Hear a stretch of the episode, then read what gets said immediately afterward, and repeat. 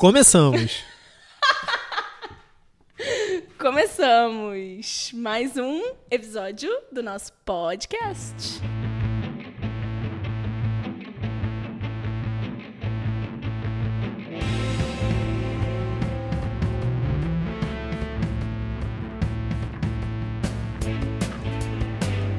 Gente ultrapassou a marca dos 10 episódios. Temos já os mais variados assuntos. 50 aqui. ouvintes, centenas Sim, de downloads. Centenas de downloads, é verdade. Tá, tá bem legal de fazer e de, de ver o feedback. Tá, tá agradável. É, então, hoje, para hoje, é, eu acho que é um assunto que. Eu acho que em educação atualmente é uma coisa. É meio não é tabu, mas eu acho que as pessoas não fazem mais hoje em dia. E eu acho que é uma coisa que, na verdade, a gente deveria recuperar e deveria pensar sobre.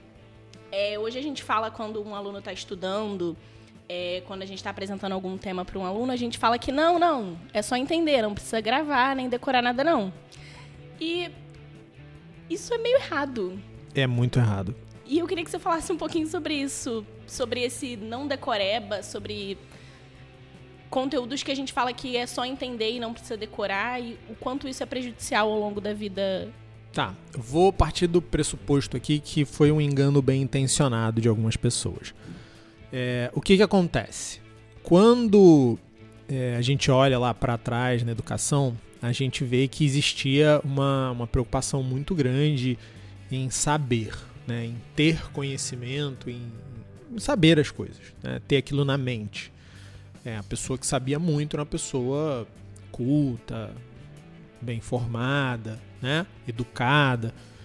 É, e com o passar do tempo, foi se revelando, foi se criando, não sei bem, mas foi se criando uma imagem de que isso estigmatizava o aluno. Né? O aluno que sabia era inteligente, o que não sabia não era e que o aluno era muito cobrado por uma série de informações que ele precisava guardar e gravar e que isso acabava é, atrapalhando alguns alunos que aprendem de uma outra forma, que se desenvolvem de uma maneira diferente. E aí começou meio que uma cruzada pela compreensão, né?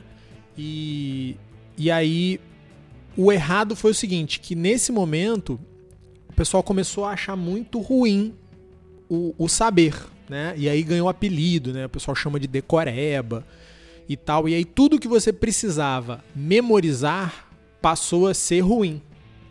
Então, saber datas passou a ser ruim, saber nomes de pessoas passou a ser ruim, saber dados específicos passou a ser ruim. É... Só que aí a gente chega num outro extremo que também não é bom. Um extremo onde saber a ortografia correta de uma palavra não é valorizado. Né? É, decorar tabuada é muito ruim. Mas ter a tabuada decorada é muito bom. Ajuda muito o aluno. Então, é, partindo de novo do princípio que foi um erro muito honesto de quem estava preocupado com educação, a gente chega num ponto onde a gente. Eu, eu brinco que é uma gangorra. Né? O pessoal do, do, que só ouve o áudio não vai, não vai ver, mas é como se a gente tivesse aqui na gangorra e a gente tentou equilibrar, só que a gente passou do ponto e agora a gangorra foi para o outro lado, né? A gente não achou o meio dessa gangorra. A gente tentou chegar no meio e, e errou. Errou rude, errou feio, né?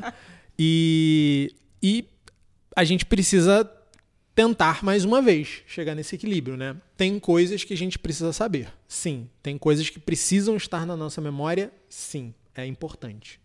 Dentro, dentro desse assunto, quando a gente fala de, de memória, no estudo, a gente está falando muito de data, como você falou, a gente está falando de nomes de pessoas, de lugares, que a gente fala que, ah, não, não precisa. Se você entender o contexto, que esse aqui é próximo desse aqui, você sabe.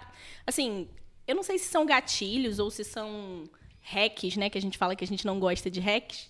É, mas até que ponto, é, hoje na educação, uma criança que pega atalho se prejudica, né? Pega esses atalhos de, ah, não vou saber a data. Eu sei que isso aconteceu, mas eu não preciso saber a data. Até que ponto isso é prejudicial lá na frente? Então. Num adulto, por exemplo. É bem prejudicial, né? Tem muita gente hoje se achando burra porque não consegue ler determinados livros, porque tem dificuldade de aprender certos conteúdos. E isso muitas vezes nasce é, numa, numa coisa que a gente chama de teia do conhecimento. Né? É, tem um cara aqui no Brasil que eu sei que estuda muito isso, que estuda muito o método Forstein, é o Carlos Rabelo. Ele fala muito de teia do conhecimento. Né?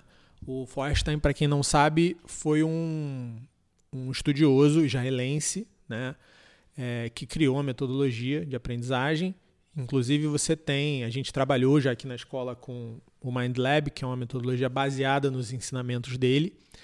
E é, é, é muito legal né? a, a, a, ideia, o método Forstein. É, quem quiser pesquisar, é Pedra de Fogo em inglês, né? o sobrenome dele. É Huven, R-E-U-V-E-N. O sobrenome Forstein é F-E-U-R-S-T-E-I-N. Soletrando. Vou botar na descrição do vídeo. Por favor. É, não precisava ter passado por isso, né? Mas vamos lá. É, e basicamente, qual é a ideia de ter do conhecimento? É que aquilo que a gente aprende hoje precisa ter onde se agarrar, precisa ter onde grudar. E onde é que isso gruda? Isso gruda em conceitos que a gente aprendeu no passado. Isso gruda em coisas que a gente já sabe, né? Então, por exemplo, um outro cara, um outro cara que escreveu muito sobre educação famoso, o David Oswell, é, é um dos caras que é um dos pilares do, do material que a gente usa hoje aqui na escola, né, do sistema de ensino que a gente usa aqui na escola. Ele diz que um novo aprendizado sempre deve partir de algo que a pessoa já sabe. Então, por isso que a gente começa a aula, a gente deveria começar a aula recapitulando aquilo que a gente aprendeu na última aula porque aquela nova informação vai grudar ali, vai dar continuidade àquilo. É, então, se eu não sei algumas coisas, se o meu vocabulário é pobre, por exemplo, é, se eu não tenho ideia da, de como são construídas as palavras, não tenho noções de etimologia. E são coisas que a gente no início acaba decorando, né? Essa palavra tem um radical grego, essa palavra tem um radical latino, essa palavra tem um radical árabe. Aí você vai lá decorar no primeiro momento que tudo na nossa língua que começa com al provavelmente vem aluguel, álcool, blá, blá, blá, vem álgebra, vem de origem árabe você vai aprender que, sei lá, tele né, tem uma origem, acho que grega, se não me engano. Aí tem as palavras que são meio gregas, meio latinas e por aí vai. Você precisa saber isso, precisa ser uma informação que você tem dentro de você. Isso vai te ajudar a aprender coisas novas. É... E matemática também. Tem uma série de coisas que, quando você já sabe, aquilo te ajuda a aprender. E tem uma outra coisa que eu falo sempre. Né? Eu dei esse exemplo há, há pouco tempo. É, eu, quando estava fazendo vestibular, eu decorei todos os quadrados de números de 0 a 20. Por quê? Porque aquilo me ajudava. Uhum. Era importante ter aquilo decorado? Para mim era. Né? Porque eu fazia a prova do vestibular mais rápido. Porque eu tinha um monte de equação de segundo grau para resolver e os professores meio que tinham a mania de fazer quadrados perfeitos, né? É, é, óbvio, né? Então, você tinha lá a raiz quadrada de 400, que dava na conta, né? A raiz quadrada de 225, raiz quadrada de 144, raiz quadrada de 169, isso sempre aparecia. E quando você tem isso decorado, isso também te dá agilidade, isso te facilita na hora de, de resolver um problema. Então, tem uma série de coisas que saber ter a informação guardada na memória te ajuda. Né? Então a gente não pode achar que tudo que a gente precisa guardar na memória é ruim. Além disso, tem um outro problema. A nossa memória ela está se deteriorando. Hoje em dia a gente não usa a memória mais do jeito que a gente usava. Antigamente você tinha uma penca de número de telefone decorado. Né? Eu, quando era adolescente, início da, da vida adulta, assim, 20 e poucos anos, é, eu comecei a ter celular, eu tinha já mais de 20 anos, eu já estava na faculdade quando eu tive meu primeiro celular. Então até ali, ou eu andava com agendinha com o número de geral anotado, ou eu decorava maior parte, maior número de telefones possíveis que eu conseguisse. Então isso já exercitava a minha memória. Hoje em dia a gente tem um monte de site para logar, mas a senha da maioria das pessoas está memorizada em algum lugar do computador. A ou gente... é a mesma. Ou é a mesma para tudo, né? Então a gente não exercita mais. Então, de um lado, a, a, a escola cobra isso menos do que já cobrou, e quando cobra, o pessoal torce o nariz. E por outro lado, a gente exercita menos porque hoje está tudo no celular, está tudo gravado lá, você fica recorrendo, recorrendo, recorrendo àquela informação. É, aproveitando que você tocou nisso da gente exercitar, eu ia te perguntar se é possível a gente exercitar a memória. E nesse, juntando com essa pergunta, o que, que a gente consegue fazer com crianças para auxiliar nesse processo de memória? Não só na escola, não a gente como escola, mas os pais também. O que, que, que, que eles conseguem fazer para ajudar nesse processo de memorização que, que é importante? É, uma, uma coisa que ajuda muito a memória é a história da teia do conhecimento, né? Então, a memória ela tem um, um duplo sentido aí. Você vai ter é, uma melhor memória a partir do momento que você consegue ligar uma informação a outras informações que já existem.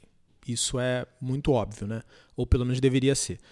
Então, não aprender coisas no vácuo é muito importante. Não aprender coisas no vácuo é muito importante. A gente pega aquilo e tenta ligar com alguma coisa que a gente já sabe. Esse é o primeiro ponto. É, o segundo ponto, mais óbvio, é repetição. Né? Como é que a gente decora uma música? A gente canta aquela música 30 vezes e a gente acaba decorando aquela música. Né? Então, todo mundo que toca um instrumento musical, violão, piano ou gosta de cantar, sabe que você vai ter que repetir. Né? Todo mundo que pratica um esporte já deve ter ouvido falar de memória muscular. Quanto mais a gente faz um movimento, melhor a gente fica nele, tecnicamente. E aí a frequência é muito importante. Né? Por que, que é importante para um corredor correr todo dia? Porque ele está treinando a técnica do movimento dele de corrida. Ele está fazendo o corpo dele, primeiro, encontrar o melhor jeito de correr e gravar aquele melhor jeito de correr. É uma espécie de, de memorização do movimento. É, e além disso, emoção. Emoção tem uma coisa muito, muito positiva. Né? Sempre que a gente associa um fato ou um acontecimento a uma emoção, seja uma emoção boa ou ruim, a gente vai lembrar daquilo por muito tempo. Então, quando a gente tem uma experiência ruim, a gente lembra do dia, da hora, de como é que estava o tempo, do cheiro que a gente estava sentindo né? É, quando a gente tem uma experiência muito boa, também aquilo vai ficar na memória da gente por muito tempo. Então, esses fatores, eles são muito importantes. O quarto fator tem um pouco a ver com o que eu acabei de falar, que é o seguinte, quando a gente associa os nossos sentidos, né? Então, por exemplo, quando você tem uma experiência legal, você não lembra do como estava o dia, se estava frio, se estava quente, como é que estava o cheiro e tal. Então a gente também pode ativar a nossa memória dessa maneira quando a gente presta muita atenção em algo, aquilo ajuda a gente a memorizar aquilo, a gravar aquilo, a guardar aquela informação. Então, é, é uma questão, o pessoal que medita fala que é o estar presente, né? É exercitar a presença. Então, eu estou aqui, essa sala tem cheiro de madeira, é, eu estou sabendo que hoje está um dia frio, não estou ouvindo barulho do ar-condicionado, está meio nublado, então a luz está incidindo de uma determinada maneira. Quando eu presto atenção em todos esses detalhes conscientemente, a chance de eu guardar o que está sendo dito aqui, o que está sendo conversado aqui, também aumenta. Isso faz bem para minha memória. Isso então faz todo sentido com uma coisa que a gente já falou aqui sobre o momento da criança estudar, né? Onde ela está estudando, como ela está estudando. E eu acabei de lembrar de uma coisa que você falou numa reunião de pais uma vez aqui, que tem relação com isso, que é fazer com o pai, né? Fazer com, sim, sim. com a criança o exercício, o estudar. Isso afeta a memória. Afeta. O, a gente já tem provado isso hoje cientificamente que o aprendizado, principalmente o aprendizado relativo a dever de casa, né? Isso é uma grande discussão. Dever de casa ajuda, não ajuda, o quanto ajuda. A gente hoje tem certeza de uma coisa. O dever de casa, quando ele é feito pela criança junto a pessoas são do convívio da criança, que são referência para essa criança, ele é muito mais efetivo. Ele ajuda muito. Não só pela questão do dever de casa, Uhum. mas também pela questão do vínculo emocional, que ajuda, ajuda na, na- no controle da atenção, ajuda na memorização, como também pela própria troca de experiências. né? Quando a gente conversa com um pai, com uma mãe, com um avô de quem a gente gosta muito, aquelas histórias que são transmitidas, elas agregam a todo aquele conteúdo. Então imagina só, é, você está, sei lá, estudando um pedaço da história do Brasil e você tem um familiar teu que viveu aquele momento e junto do que está escrito ali no livro, ele consegue te passar uma perspectiva dele, né? E aí ele vai te contar que o time dele naquele ano foi campeão ou que, sei lá, alguma coisa de marcante aconteceu na vida dele, aquilo vai te ajudar a guardar aquela informação. Né? Da mesma forma, se você está estudando ciências e, sei lá, você está falando sobre Mata Atlântica e aí a tua mãe te conta de um passeio que ela fez numa cachoeira, que ela foi num parque nacional que tinha árvore e tal. Cara, Mata Atlântica ganhou um significado completamente diferente para você. Então, você tem a troca de experiências, você tem o vínculo emocional, você tem uma, uma coisa completa, uma experiência completamente diferente de fazer aquele dever de casa sozinho ou fazer aquele dever de casa com um professor particular, ótimo, maravilhoso, ou com, sei lá, a tia do integral super atenciosa. É diferente. É muito melhor fazer com quem é próximo da gente. É, nesse assunto de memorização, tem uma outra coisa que caiu muito em desuso e que a gente voltou agora nesse período EAD a, a ter que fazer, e foi uma reclamação que a gente teve e a gente conversou sobre isso, que é a cópia. Sim. E a cópia, ela é primordial nesse, nesse sentido de memória, né? A gente tem ferramentas fantásticas que foram meio que abandonadas nesse movimento que a gente falou no início de. É, eu acho importante você dar significado para aquilo que você está aprendendo. Eu acho importante que você compreenda os mecanismos de funcionamento, que você não só decore resultados, mas abandonar e demonizar ferramentas que são clássicas de aprendizagem porque elas não representam isso apenas é uma perda de tempo, é, é bobeira, é burrice, né? Então a cópia ela tem uma série de, de, de vantagens, né? Ela em si sozinha, isolada, ela é significativa, ela promove aprendizagem.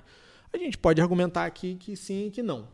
Mas ela dentro de um contexto é, para educar a vontade daquele aluno que precisa se concentrar, né, que precisa ler alguma coisa e mesmo que por um segundo ou dois memorizar aquilo que ele leu para transcrever para o papel, né, é, ela tem valor. Né? Ela tem valor na própria coordenação motora, né, principalmente para crianças que aprenderam a escrever há pouco tempo, porque é, é, treino de escrita, é a mão fazendo o movimento que precisa ser feito.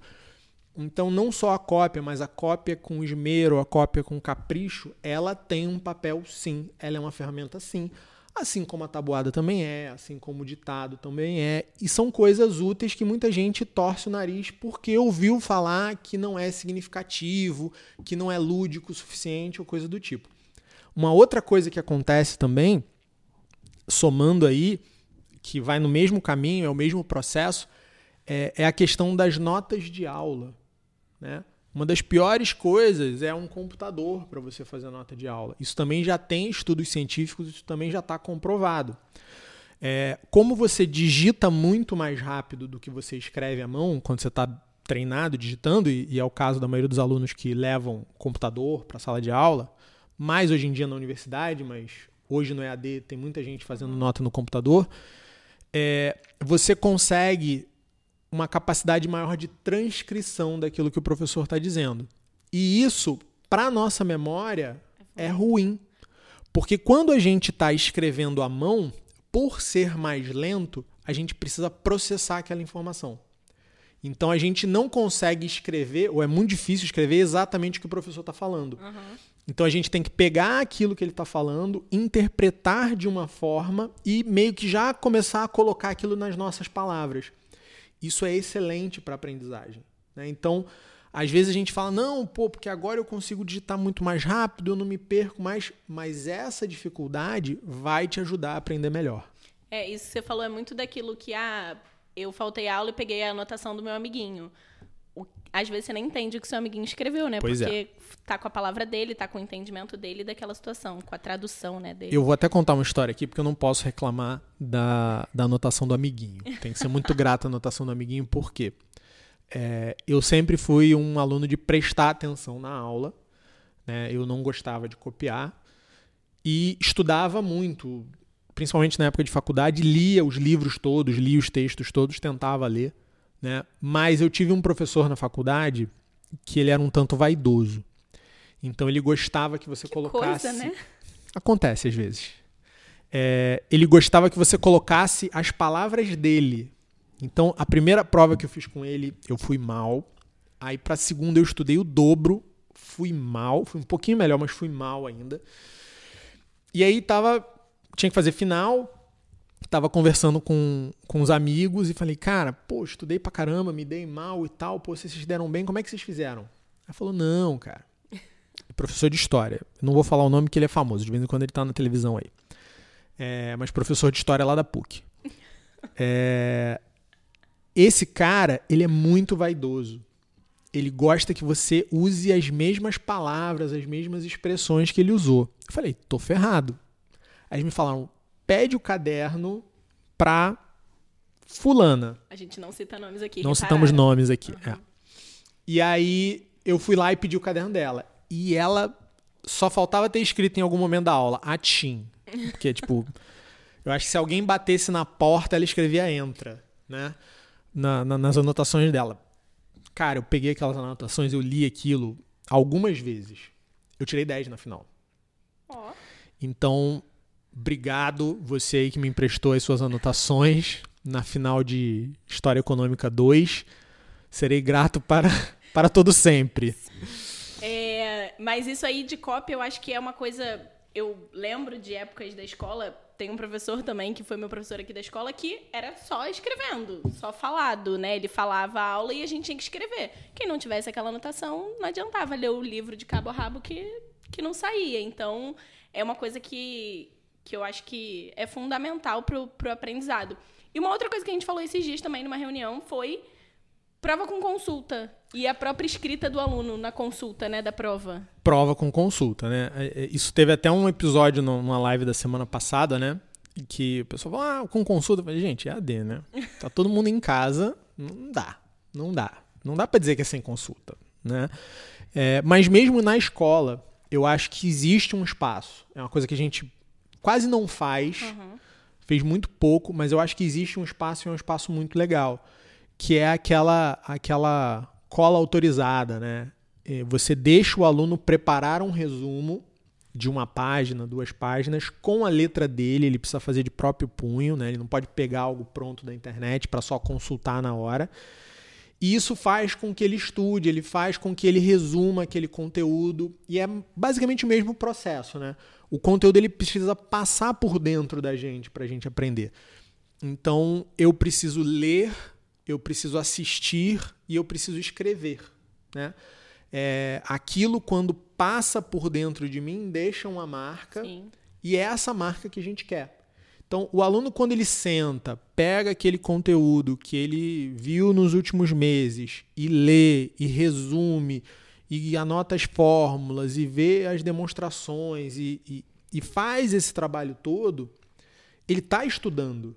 E levar o resultado desse estudo, desse esforço, para auxiliá-lo no momento da prova, não tem nada de errado. Até porque a gente sabe que é, o nível de dificuldade do instrumento ele pode ser calibrado, Com certeza. né? E ele tem que ser calibrado. Então, quando eu me preparo dessa maneira e o professor sabe que eu vou levar algo para consultar durante a prova, ele sabe que ele também pode tentar tirar um pouquinho mais. Ele sabe que ele não vai colocar ali apenas questões diretas, né? É o que a gente fala de taxonomia de Bloom, dos verbos de comando. Eu tenho verbos de comando que são muito diretos, muito básicos, e eu tenho verbos de comando que exigem que o aluno pense para responder aquilo. Então, na hora que eu for montar a minha prova, eu vou escolher o tipo de questão que eu quero colocar de acordo com o suporte que eu sei que o aluno tem para fazer aquela avaliação. pra gente botar aqui para a pessoa que está ouvindo, para o ouvinte, seja ele um pai ou um estudante, né? Pode ser alguém que algum aluno que esteja escutando isso aí. De que forma essa pessoa ou esse pai consegue fazer alguma atividade que auxilie na memorização, então? O que, que, você, tá. que, que você diz? Vou dar aí? algumas dicas aqui bem práticas, tá? Então, por exemplo, é, a gente precisa trabalhar a atenção, né? Sem atenção não há capacidade de aprender, não há capacidade de guardar nada na nossa memória. Então, todas as atividades que a gente pode fazer que auxiliem o nível de atenção daquele aluno ajudam. Seja treinando diretamente a atenção, fazendo um quebra-cabeça, né, alguma coisa do tipo, é, leitura, como também a questão da organização individual. E aí é uma organização externa e interna. Né? Estar num ambiente adequado, sem muitos estímulos, estar num ambiente arrumado, organizado, que é uma organização externa, mas organização interna também. Né? É estar calmo, é estar tranquilo, é já ter praticado um pouquinho de atividade física, já ter brincado, já ter corrido, já ter feito um esporte. Isso ajuda muito na questão da atenção. Atenção é essencial. É, a gente também tem que trabalhar na questão que a gente também falou da teia de conhecimento. Né? E para isso, a leitura é fantástica. Então, leia para o seu filho, leia com o seu filho, é, peça para o seu filho ler para você, peça para o seu filho ler para ele. Existem vários modos que a gente pode trabalhar a leitura e a leitura ajuda a gente nessa capacidade de concentração, mas também ajuda a gente na construção de uma teia de conhecimento. Né? A construção do imaginário da criança. Quando a gente fala de construção de imaginário, a gente está falando da ampliação do número de possibilidades de contemplação daquela criança. Uhum. Ela consegue imaginar mais coisas, ela consegue se relacionar melhor com as próximas que virão.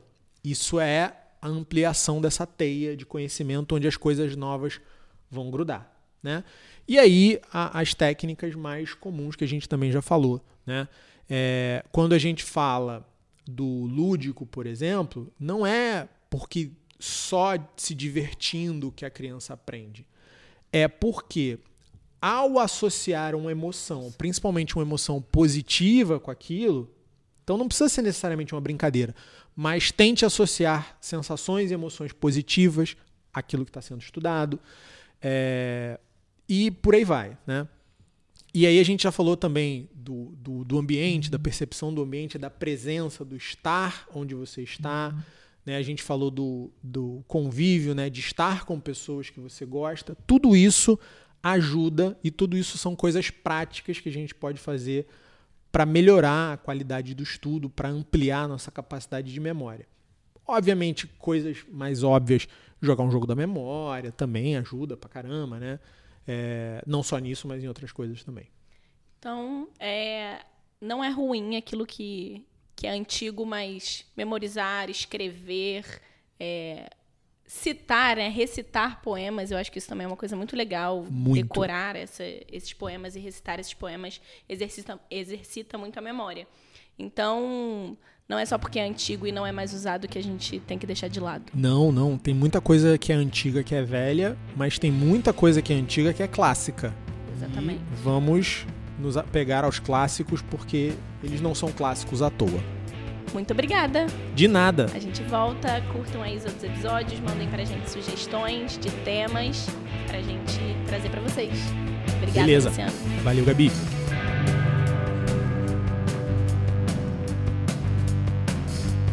Sinto que esse episódio vai deslanchar, porque eu vou publicar isso aqui nos negócios da PUC até chegar. Até chegar.